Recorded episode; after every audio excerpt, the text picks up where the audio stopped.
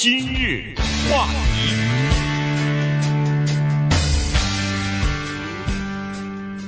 欢迎收听今天的今日话题节目。中讯呢还是在休假，所以今天呢仍然是呃于浩来代班哈。呃，在这个十月初的时候呢，曾经发生过一个事儿哈，人们都呃这个津津乐道。所以呢，今天我们来聊一下，就是美国的这个最先进的核潜艇啊，康乃狄克号，它在海下。呃，撞到一个不明的呃这个物体啊，当时是说不明物体，所以在网上也好，在微博上也好，微信上也好，各种各样的传言都有，各种各样的这个猜测呃都有哈。呃，然后当然也有一些阴谋论。那么呃，在上个星期的时候呢，呃，上个星期四吧，这个美国的第七舰队呢已经把调查结果已经公布出来了，当然公布的是一部分啊。那么呃，今天呢，我们就稍微的聊一下。它是撞到到了，据美国的海军方面说，撞到了海底的一个叫做海底山脉。那这个山脉呢，并不在美国海军的这个海底的这个海图当中啊，并没有标明。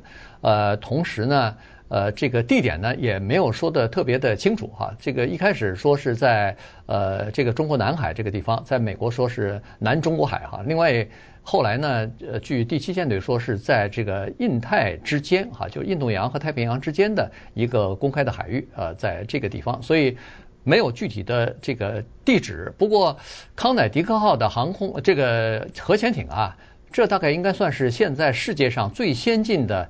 核潜艇了哈。它不仅是呃速度非常的快，而且呢，它配备的是最先进的电子的设备，它的造价。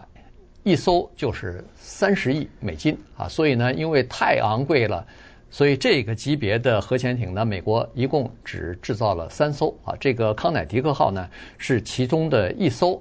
尽管这么先进的设备，这么高昂的成本，呃，它是一个叫做呃海狼级的这么一个核攻击的呃动力的核潜艇哈，所以呢，呃核核动力这个攻击核潜艇，但是依然如果不小心的话。还是会出事故，还是在山底，呃，在海底可能会撞到山脉。是的，呃，我们先来看一下，这个核潜艇三十亿美元啊，人类为了能够互相杀戮，真是下了血本和各种高科技哈、呃，这个核潜艇除了价格非常昂贵以外啊，这个基本上的一些呃数据，我想大家可以了解一下。首先，这个核潜艇一百零七米长，要速并天跑的话，恐怕要超过十秒了。十二米高，那大概就是四层楼高左右，配备了什么呢？嗯，八个二十五英寸的这种发射筒，大概半米直径半米左右吧。那么配备的官兵呢是十五名军官和一百零一名士兵。嗯，这个核潜艇呢可以携带四十枚鱼雷或者是导弹。嗯，这如果不携带这四十枚鱼雷和导弹的话，那他们也可以携带这个一百枚水雷。这么大的一个攻击性的一个潜艇设计的初衷啊，是为了能够在冷战期间呢追踪到俄国的核潜艇进行猎杀。嗯，这个事情发生了以后哈，根据第七舰队的报告是说，他们的这个舰长、副舰长还有水手长都被撤职了，那么派了新的人去接替他们。嗯，刚才我们说到啊，这个整个的核潜艇发生的呃这个事件发生的地方，恐怕我们永远很难搞清楚，因为。这涉及到很多很多的军事机密，还有就是刚才我在介绍核潜艇的一些数据的时候啊，有几个数据我是没有办法介绍的。第一个就是它的下潜能力，现在预估来说，这样的潜艇的下潜能力是在两百五十米到五百米左右，但是这个肯定是军事机密。还有它的这个航速，以及它的一些其他的这个反雷达呀，或者是反这个音波的这种反射呀，那都是属于军事机密。很多呃听众们如果愿意是愿意在这个军事论坛上看的话呢，可以看进行更多的了解。但是目前来止，我们目前为止我们了解的只有这么多的数据。对，呃，美国地区舰队它为什么会撤离？呃，就是撤销那个职务呢？呃，舰长、副舰长和水手长，这个水手长呢，刚好又是在这个呃，就是潜艇方面的叫做呃首席声纳官啊，所以呢，这个跟他可能技术方面的这个没有呃。弄清楚有这个海底的那个呃山脉呢也有关系哈，所以呢这三个最高级的这个潜艇的指挥官呢就被撤职了。原因是呃第七舰队的司令呃叫做 Carl Thomas 中将呢，他是认为说，如果要是按照航行的规定的话，如果要是在值班的时候小心一些，在这个风险管控方面小心一些，在判断力方面再稍微多一点的思考和谨慎的话，其实这个是完全有可能避免的。也就是说，不应该撞到这个海底山脉的。刚才说过了，三十亿的这个潜艇，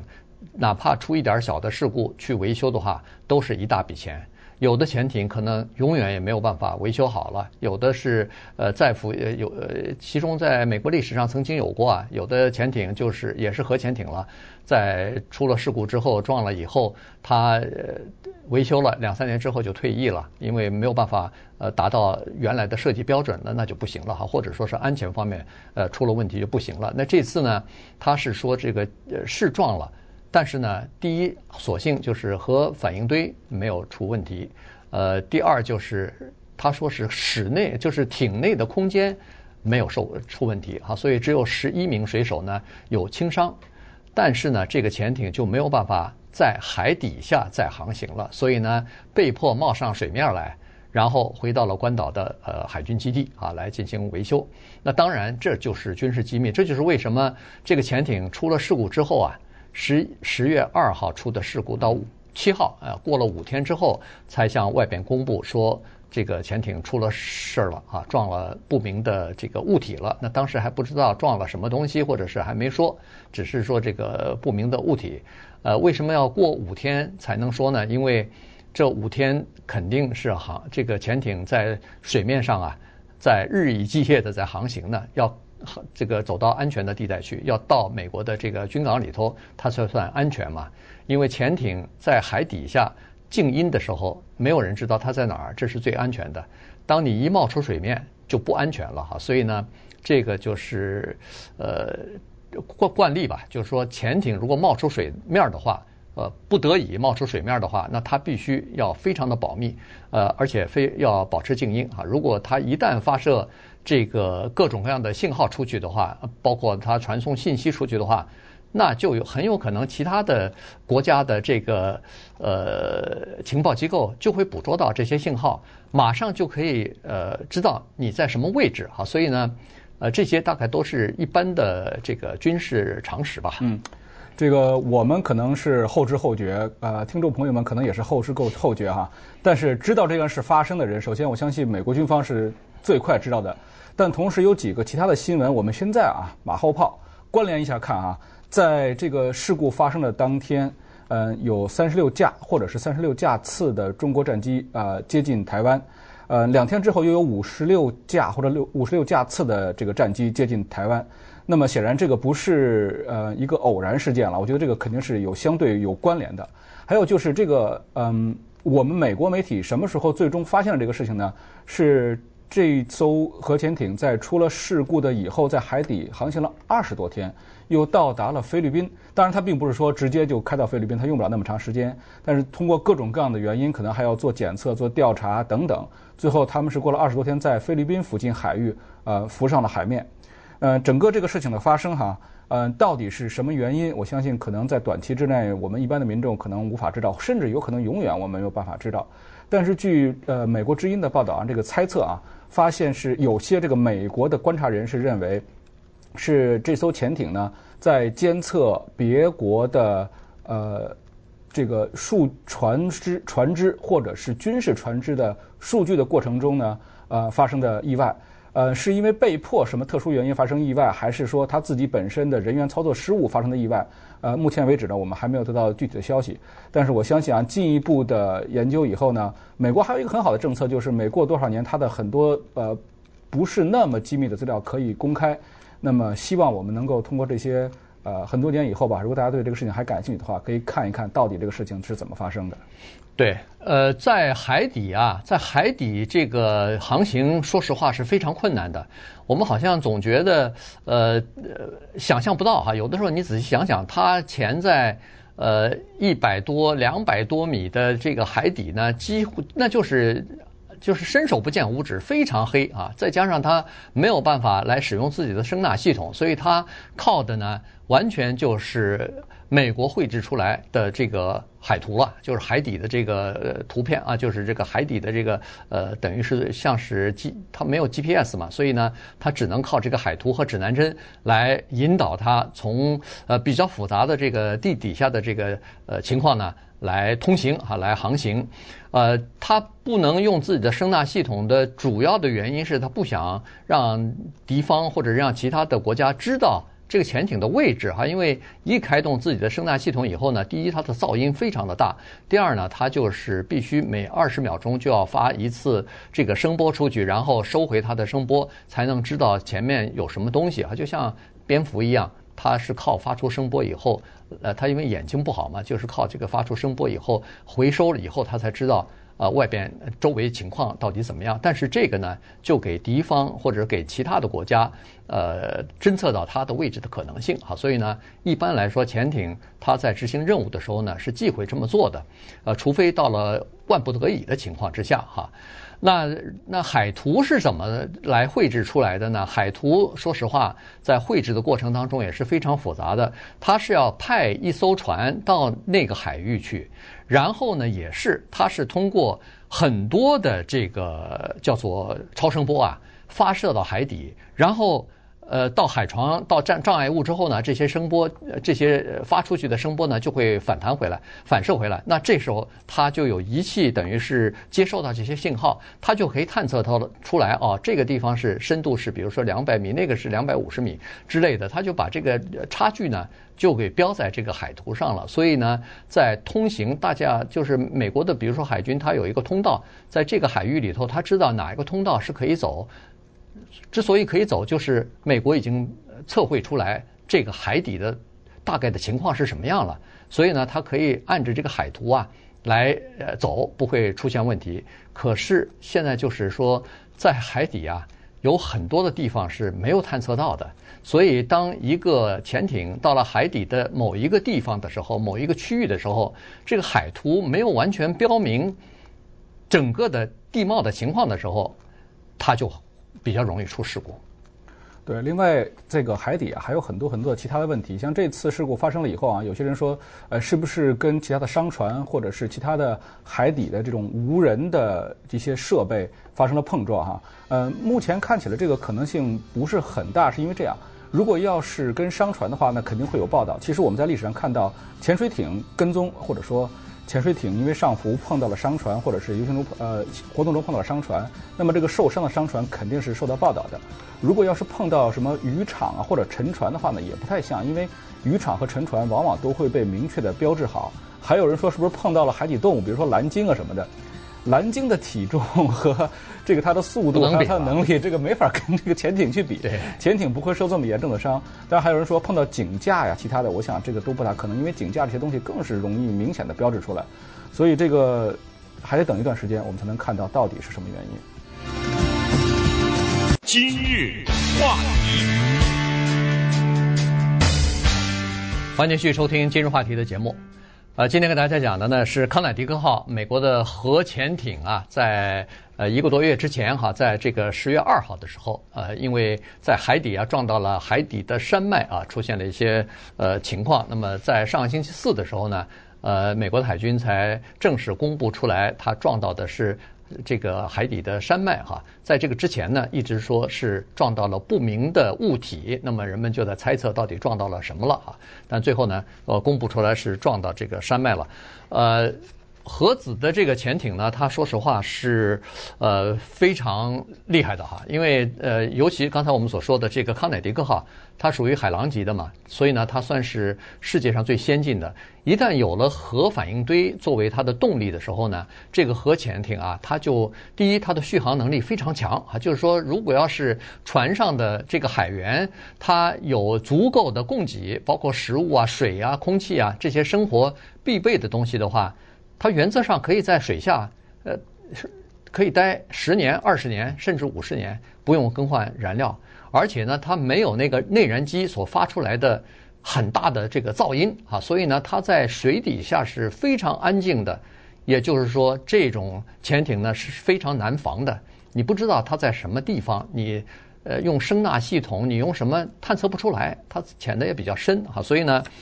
这种潜艇呢，它说是说攻击型的，当然它可以携带很多的这个导弹，可以携带这个就是鱼雷，呃，但是呢，它是全方位的，它的这个执行任务的这个呃能力呢是全方位的哈，它呃可以执行战斗任务，可以执行侦察任务，可以执行打击任务，可以执行这个比如说导弹的打击啊、鱼雷的打击啊、反潜啊，呃，这种打击都可以，呃，特种作战也可以。但是呢，它还有一个非常重要的东西，就是情报的收集哈。这个，因为它配备了世界上最先进的电子的设备，所以呢，这个水域它为什么没有说在哪儿呢？这可能是属于比较比较保密的哈。也就是说，他不愿意告诉你他到了什么地方了，因为这个潜艇啊，它的能力可以到北冰洋下面去，可以到世界上任何一个地方的。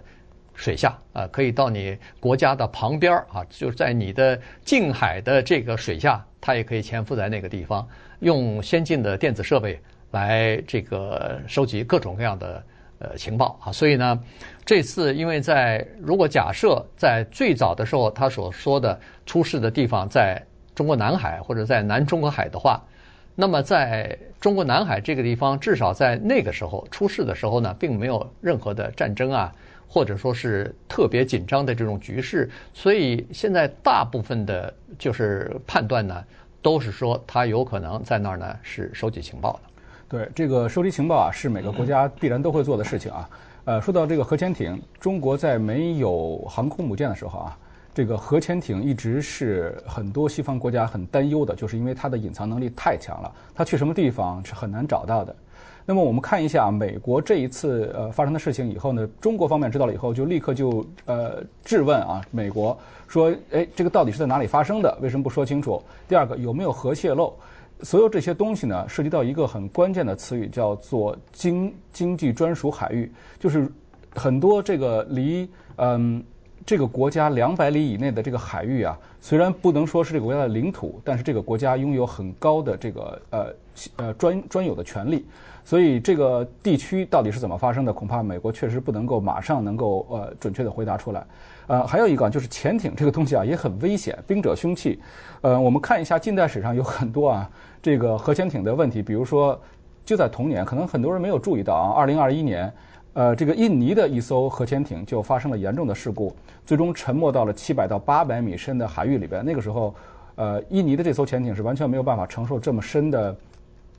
这个海压的，嗯，船上的五十四名船员全部遇难，嗯，最后有这个新加坡的海军说，嗯，看到海底这个船被压成了三段，那这是一个非常惨烈的事故。还有一个就是二零二零年，呃，南韩的一艘船在釜山附近和一艘和一艘挪威的商船发生了碰撞。可能有些朋友说，哎，海洋这么大，你这个一艘潜艇为什么会碰到一艘商船？这里边就像刚才说的啊，可能海这个海里边啊有山脉，有很多是安全的航道已经被标注出来了，所以无论是潜艇也好，无论是这个商船也好，它必须必须要遵循特定的航道，这样够才能够说安全的运行。还有就是二零一九年，俄国的一艘核潜艇在北极附近啊发生了火灾，那可能这应该是内部事故，嗯，这也造成了十四名船员的死亡，因为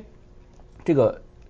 核潜艇啊。或者是其他潜艇，一旦一旦在水下的话，它并不是说，呃，空间那么充裕，呃，发生了什么事情能够迅速的呃这个救助。很多时候这个通道是非常非常拥挤的，一个地方发生了火灾以后，人员的输出就很困难，那么控制火灾也非常非常困难。呃，还有就是像一七年啊，阿根廷，还有一六年的英国都发生过类似这样的事件。